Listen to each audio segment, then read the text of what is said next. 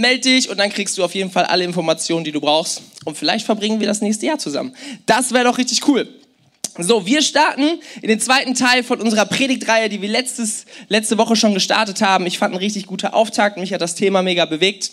Und unsere aktuelle Predigtreihe heißt The Long Run.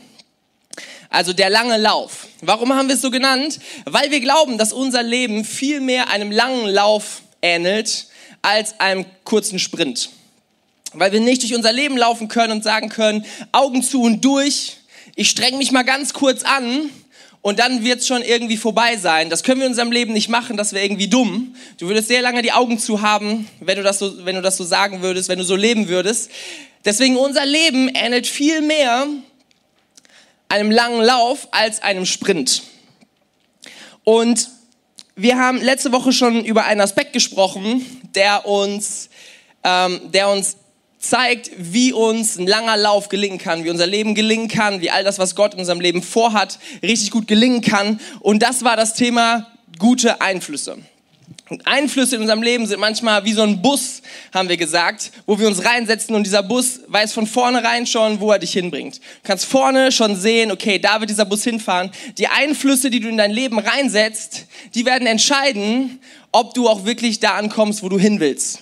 Deswegen setz dich nicht in den falschen Bus, sondern such dir die richtigen und such dir gute Einflüsse. Und jetzt gehen wir in einen zweiten Teil. Nächste Woche haben wir noch einen finalen dritten Teil. Und der zweite Teil, hast du vielleicht schon auf Instagram gesehen, heißt reine Motive. Ähm, vielleicht hast du die letzten Wochen mal oder mal in unsere Sonntagsgottesdienste reingeschaut. Wir hatten jetzt zum Beispiel letzte Woche einen richtig starken Gottesdienst. Wenn du keine Ahnung hast, wovon ich rede, geh mal bei YouTube gleich nachher auf Credo Kirche und dann findest du alle Gottesdienste, die wir in letzter Zeit gestreamt haben. Und dann kannst du den letzten angucken. Und dieser letzte Sonntag, der ging um den Ankerplatz, um unser Sozialwerk. Eine richtig, richtig coole Geschichte, wo ganz, ganz viele soziale Projekte laufen. Und wir haben einen richtig coolen Überblick gegeben ähm, über alles, was da so passiert, haben über das Herz gesprochen, hinter dem Ankerplatz, äh, unter anderem auch über das Jugendzentrum, über das Gym, was bald an den Start geht, wo wir uns schon sehr drauf freuen. Und den ganzen Sonntag ging es darum. Und gleichzeitig hatten wir auch eine Spendenaktion für dieses ähm, für das Gym und für alle anderen Projekte. Und Leute konnten das unterstützen. Und wir haben wieder einen Spendenlauf gemacht. Das heißt, Leute konnten sagen, ich laufe und sie haben dafür Spenden bekommen. Und mein Dad hat eine ganz coole Aktion gemacht, wie ich fand. Er hat gesagt, ich möchte auf jeden Fall laufen und ich möchte nicht nur ein bisschen laufen, sondern ich nehme mir richtig was vor. Und was er gemacht hat, ist, er ist zu unserem Campus nach Oberbarm gegangen und ist dann losgelaufen und hat gesagt, ich werde bis zum Campus Solingen laufen. An einem Tag, tatsächlich. Also wenn du die beiden Campusse kennst, wenn du schon mal hin und her gefahren bist, dann weißt du, fahren ist echt okay. So, da kommst du dann auch irgendwann an. Äh, auch öffentliche Verkehrsmittel, das geht irgendwie. Aber stell dir mal vor, du würdest laufen, ist ein ziemlich weiter Weg. Und er hat das tatsächlich gemacht und weil ihm das nicht gereicht hat, ist er auch wieder zurückgelaufen, weil sein Auto stand ja hier.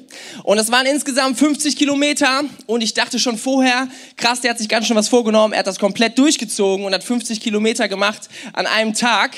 Äh, fand ich sehr, sehr crazy und ich weiß nicht, ob ich jemals in meinem Leben so viel laufen werde an einem Tag. 50 Kilometer, mehr als ein Marathon ich glaube nicht, dass irgendwer zuguckt, der schon mal mehr gelaufen ist. Ähm, also eine ziemlich krasse Aktion, kann ich mir gar nicht vorstellen. Weiß ich gar nicht, ob ich das machen will. Aber das Interessante ist, ich meine, er macht das ja auch nicht jeden Tag. Aber er hat das getan, um Spenden zu sammeln für Projekte, von denen er überzeugt ist.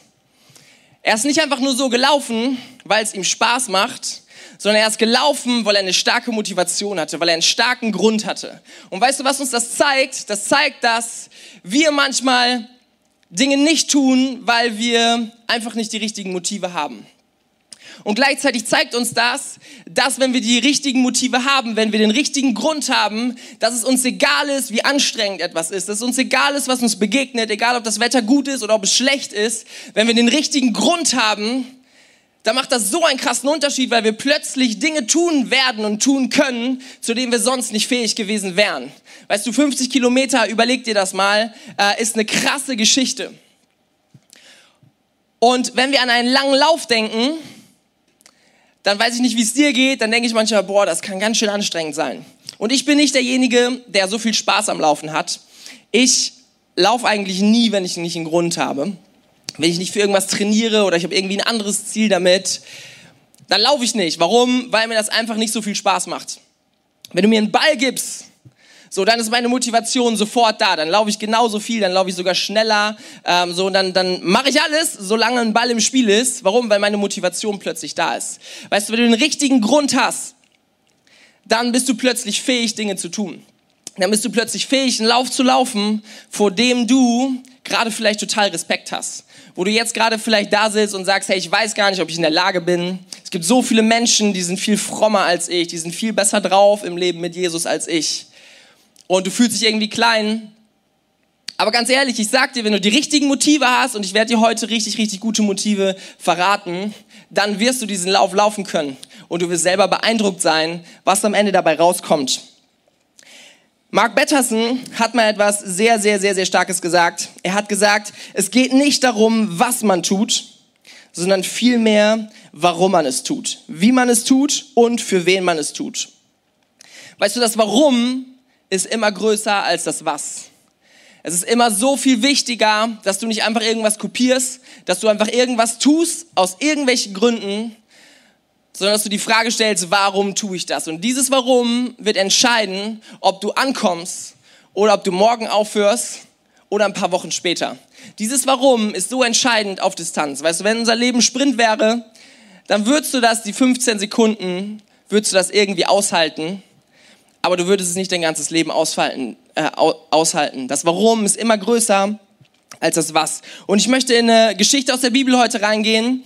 Und diese Geschichte ist eine richtig, richtig coole, ähm, die ich sehr, sehr mag.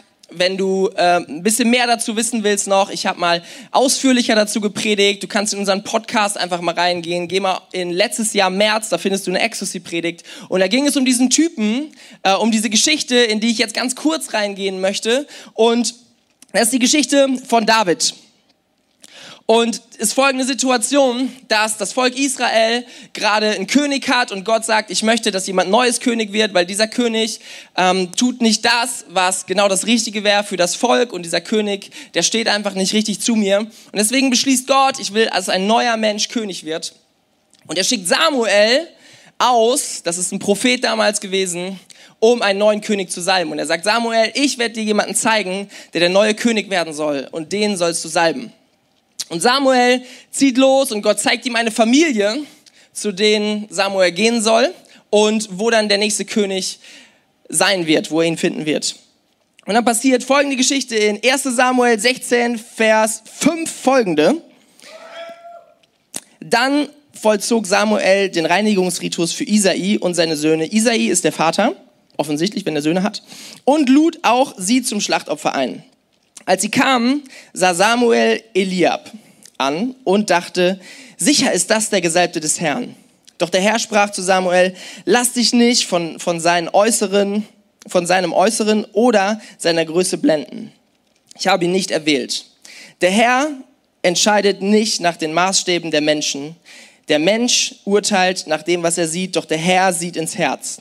Dann befahl Isai seinen Sohn Ahinab Dab heißt er, äh, vor Samuel hinzutreten. Aber Samuel sagte, auch ihn hat der Herr nicht aus, aus, ausgewählt. Als nächstes rief Isai Shama, aber Samuel sagte, auch diesen hat der Herr nicht ausgewählt. Auf diese Weise wurden Samuel sieben Söhne Isais vorgestellt, doch Samuel sagte zu Isai, der Herr hat keinen von ihnen erwählt. Dann fragte er, sind das alles deine Söhne? Der Jüngste fehlt noch, antwortete Isai. Er ist noch draußen auf den Feldern und hütet die Schafe. Lasst ihn sofort holen, sagte Samuel. Wir können nicht anfangen, bis er da ist. Da ließ Isai ihn holen. Er war sonnengebräunt, gut aussehend und hatte schöne Augen, was ein Sunnyboy. Und der Herr sprach, ja, das ist er, salbe ihn. Und während David inmitten seiner Brüder stand, nahm Samuel das Öl, das er mitgebracht hatte, und goss es über Davids Kopf aus. Von diesem Tag an kam der Geist des Herrn über ihn und verließ ihn nicht mehr. Das ist eine Geschichte, wie Samuel den neuen König Israels salbt. Und was Samuel tut, ist total menschlich. Er guckt, wer steht da gerade vor ihm und er sieht den größten Sohn und er sieht wahrscheinlich den, der am meisten nach einem starken Anführer aussieht und er sie sagt, das wird er doch sein. Und er fragt Gott und Gott sagt ihm, nein, das ist er nicht.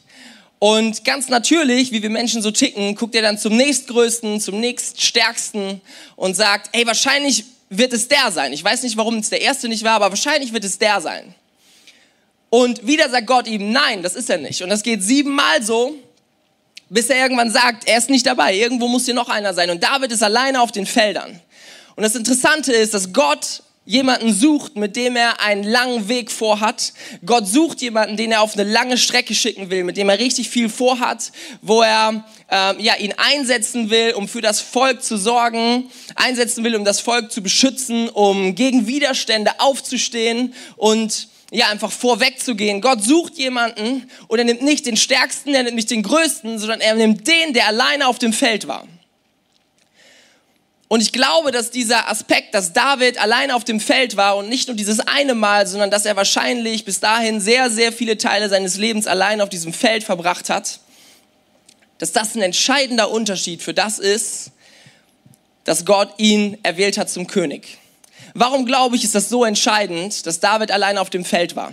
Wenn wir in die Bibel reingucken, dann sehen wir, dass David wahrscheinlich ein echt guter Hirte war dass das jemand war, der das Ganze nicht auf die leichte Schulter genommen hat, der nicht so ein bisschen Larifari gemacht hat, ähm, so Job nach Description, sondern dass er wirklich gesagt hat, ey, ich möchte so gut wie es irgendwie geht für diese Schafe sorgen. Gleichzeitig hat ihm aber keiner zugeguckt. Und diese beiden Aspekte zusammen, die sind so stark, weil so häufig tun wir Dinge, weil Menschen uns zugucken. So häufig tun wir Dinge, weil Menschen uns zujubeln, weil, weil uns das irgendwie wichtig ist, was Menschen über uns denken, weil wir Anerkennung haben wollen, weil wir Dank haben wollen, weil wir irgendwie was davon haben. Deswegen tun wir so viele Dinge. Aber David hatte gar keine Chance, sich auf diesen Gedanken einzulassen, sondern David war einfach allein auf dem Feld.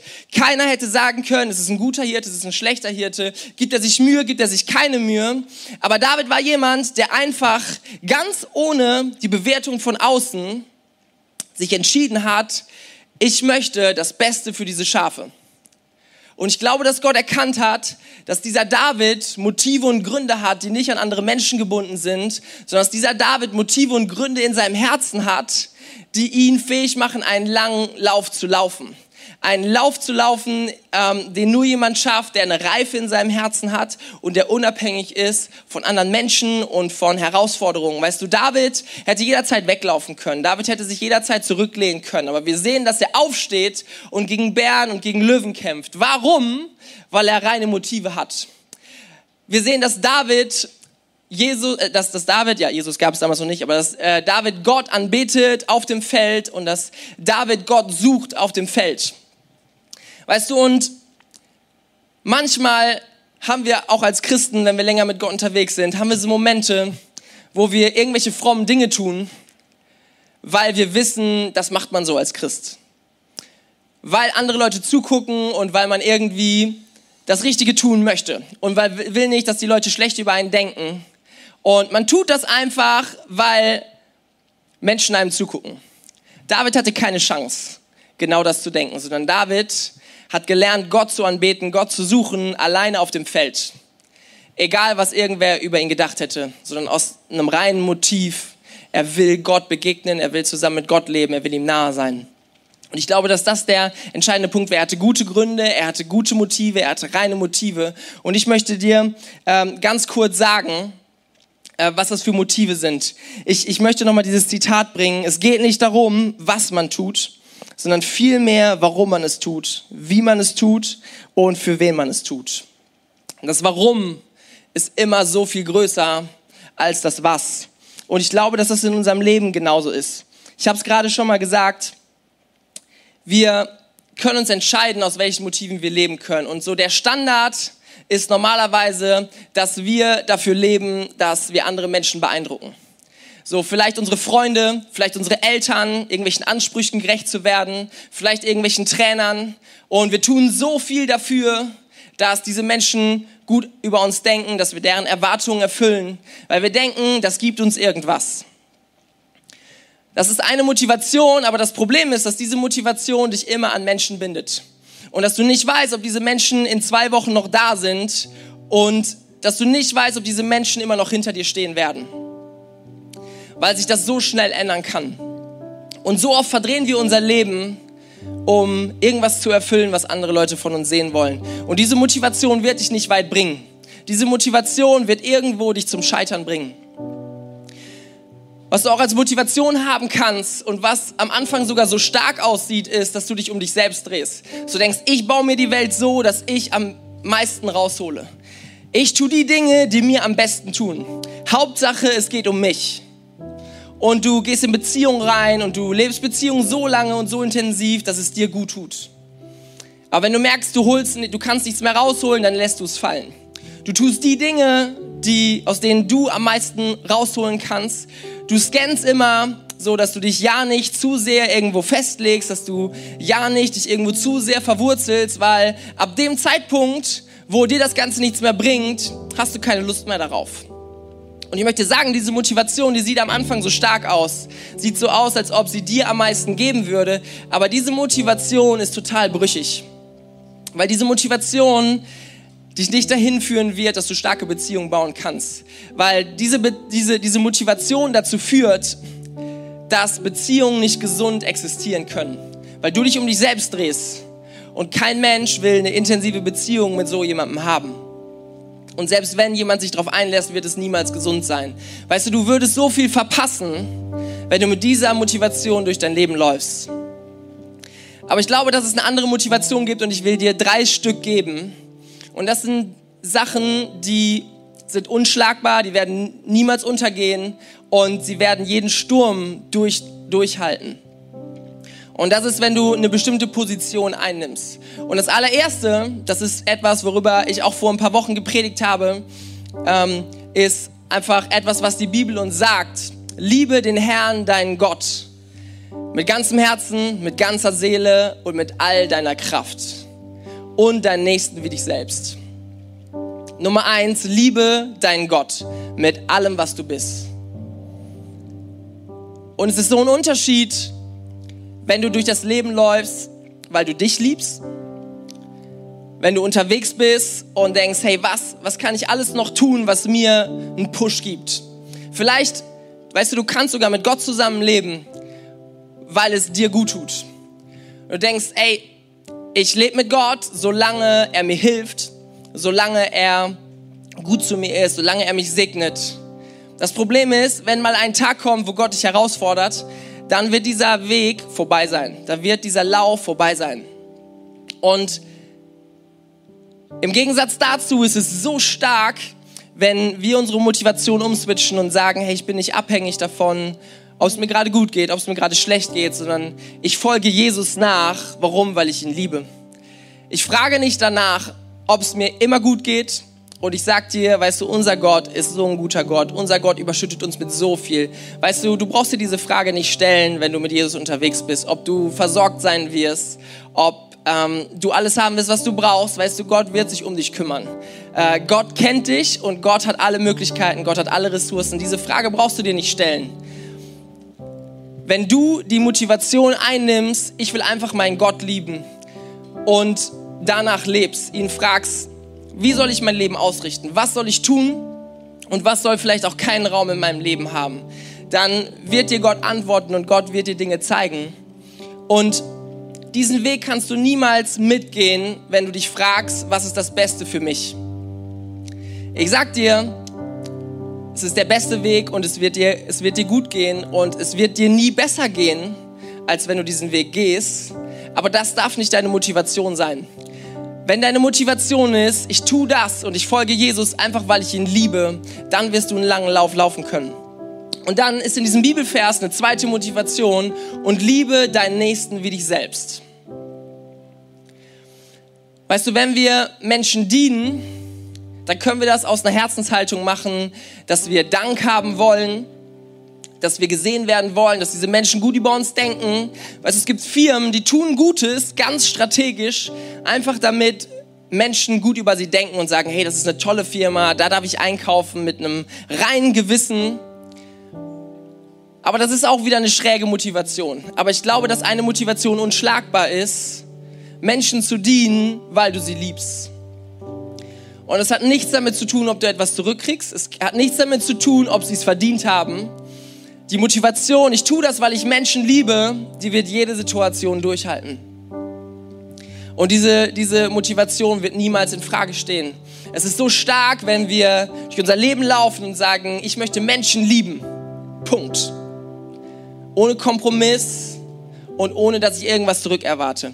Ich sag dir, du wirst so viel zurückbekommen, weil das einfach Reich Gottes ist. Aber das kann nicht deine Motivation sein. Und ich glaube, es gibt eine dritte Motivation, die so stark ist, und zwar Gottes Reich und seine Kirche zu lieben. Gott will sein Reich bauen, auch wenn Jesus jetzt wieder im Himmel ist. Und er hat gesagt, ey, ihr meine Jünger, ihr, die ihr mir nachfolgt, ihr seid jetzt meine Kirche und ihr geht voran und ihr baut mein Reich und ich will durch euch wirken. Und je länger du im Reich Gottes unterwegs bist, je länger du in Kirche unterwegs bist, wirst du merken, es ist nicht immer nur happy clappy und die Einstellung und die Motivation, ich mache das und ich investiere mich und ich bin dabei und ich diene, weil es mir Spaß macht, weil andere Menschen da sind, mit denen ich gut klarkomme, dass diese Motivation niemals lange halten wird. Je länger du dabei bist, wirst du merken, es gibt nur eine einzige, eine einzige Motivation, ein einziges Motiv, was dich durchhalten lässt weil du wirst enttäuscht werden, weil du wirst auch mal schwierige Phasen haben. Es wird Momente geben, wo du dich ungerecht behandelt fühlst. Weißt du, warum? Weil Kirche aus Menschen besteht. Aber es gibt eine Motivation und das ist, Gottes Kirche zu lieben. Weißt du, es gibt so viele Dinge in meinem Leben, so viele Momente, wo ich denke, hey, ich investiere mehr, als ich müsste. Und Viele Menschen sehen es nicht, aber ich tue es, weil ich weiß, ich liebe Gottes Kirche. Ich will das lieben, was Gott hinterlassen hat und den Auftrag, den er uns gegeben hat. Es geht nicht darum, dass ich am besten wegkomme, sondern es geht darum, dass ich seine Kirche liebe, so viel es irgendwie geht. Und ich sage dir, diese Motivation wird dich durchhalten lassen. Diese Motivation wird dich dazu bringen, Dinge umzusetzen, einen Weg zu laufen, den sonst niemand laufen würde. Du würdest irgendwann stehen bleiben und denken, hey, das gibt mir hier gerade nichts oder nicht genug oder ich habe das schon so oft gesehen. Aber an dem Punkt, wo du sagst, Gott, ich möchte dich lieben, ich möchte Menschen lieben und ich möchte deine Kirche lieben, verändert sich alles. Du hast einen Grund, einen Weg zu laufen, den du sonst niemals laufen könntest. Und dann brauchst du nicht auf Danke warten. Hey, es ist richtig gut, wenn dir Leute Danke sagen, wenn du in der Kirche am Start bist. Ähm, ich glaube, das ist, das ist wichtig, dass wir eine, eine starke positive Kultur haben und dass wir einander sehen. Aber es wird den Moment geben, wo dich keiner sieht. Es wird den Moment geben, wo du alleine bist. Und in diesem Moment wird sich entscheiden, was deine wahre Motivation ist. Und ich glaube, dass heute ein Tag ist, ein Abend ist, wo du Motivation austauschen kannst wo du Dinge vor Gott legen kannst, wo du sagst, hey, ich merke, ich drehe mich viel zu sehr um mich selber. Ich merke, dass ich mir viel zu oft die Frage stelle, was kann ich rausholen? Aus Beziehungen, aus Kirche, aus dem Leben mit Gott, aus Nachfolge, was kann ich da rausholen? Und ich möchte dich einladen, es heute auszutauschen, zu sagen, Gott, ich möchte das vor dich legen und ich möchte anfangen, dich mit reinem Herzen zu lieben. Ich möchte dir einfach nachfolgen, egal was kommt. Und ich sag dir, es, es wird alles verändern. Und ich möchte ähm, uns einfach in eine Gebetszeit reinleiten. Ich möchte dir jetzt eine Möglichkeit geben, dein Herz aufzumachen. Und ich habe das schon gesagt, ich bin überzeugt, dass Gott heute mit dir reden will. Ich glaube, ich, ich bin überzeugt, dass Gott dir etwas sagen will heute. Und da, wo du bist, ich möchte dich einladen, einfach mal deine Augen zuzumachen. Und vielleicht ähm, wenn du es magst, streck ihm mal deine Hände entgegen. So als Zeichen, ich bin offen und ich möchte empfangen. Und ich möchte jetzt beten und du bist herzlich eingeladen, dieses Gebet zu deinem Gebet zu machen. Und ich möchte jetzt einfach genau dafür beten, was ich gerade gesagt habe. Wir wollen Motivation austauschen. Wir wollen Gott fragen, was möchtest du zu uns sagen? Und ich glaube, dass Gott dir Momente zeigen kann, Momente zeigen will, wo er dich auf ein nächstes Level bringt, dir Motive geben möchte, die dich an einen Ort bringen, wo du sonst niemals hingekommen wärst, die dich einen Lauf laufen lassen, den sonst kein anderer schaffen würde. Jesus, wir danken dir, dass du hier bist und dass du bei jedem Einzelnen bist, egal wo wir gerade sind. Wir wollen unser Herz aufmachen und wir wollen, dass du zu uns redest. Danke dir, dass du nicht tot bist, sondern dass du lebst und dass du aktiv bist und dass du Beziehungen zu uns suchst und dass du schon den ersten Schritt gegangen bist und dass du auch heute Abend so nah bist bei jedem Einzelnen. Und du siehst unser Leben, du siehst, wie wir unterwegs sind, du siehst unsere Motive. Und du siehst, wo wir Motive haben, die uns keinen langen Lauf durchhalten lassen würden, sondern du siehst auch, wo wir, wo wir Motive haben, die brüchig sind, die sich gerade um uns selber drehen, wo wir immer nur die Frage stellen, was ist das Beste für mich? Wie kann ich am meisten rausholen? Wie kann ich die Erwartungen erfüllen von anderen Menschen? Wie kann ich es schaffen, dass meine Freunde mir Anerkennung geben, dass meine Freunde denken, ich bin cool, dass meine Freunde denken, dass ich es richtig drauf habe, dass Menschen, die ich respektiere, dass sie mich zurückrespektieren. Du siehst all diese Situationen, Gott, und ich möchte ähm, möchte selber vor dich kommen und äh, zusammen mit jedem Einzelnen, der sich jetzt gerade einklingt und möchte dir sagen, wir wollen das vor dich legen und wir wollen, dass du unsere Motive austauscht. Wir wollen, dass du unser Leben neu machst, dass du unser Herz neu machst, weil du der Gott bist, der nicht auf das Äußere guckt, sondern auf das Innere, was wirklich Bestand hat. Und ich glaube, dass du jetzt gerade Menschen ansprichst. Ich glaube, dass du jetzt gerade Situationen vor Augen malst, wo das so wichtig ist, wo das so so klar ist, wo du uns ein neues Leben geben willst.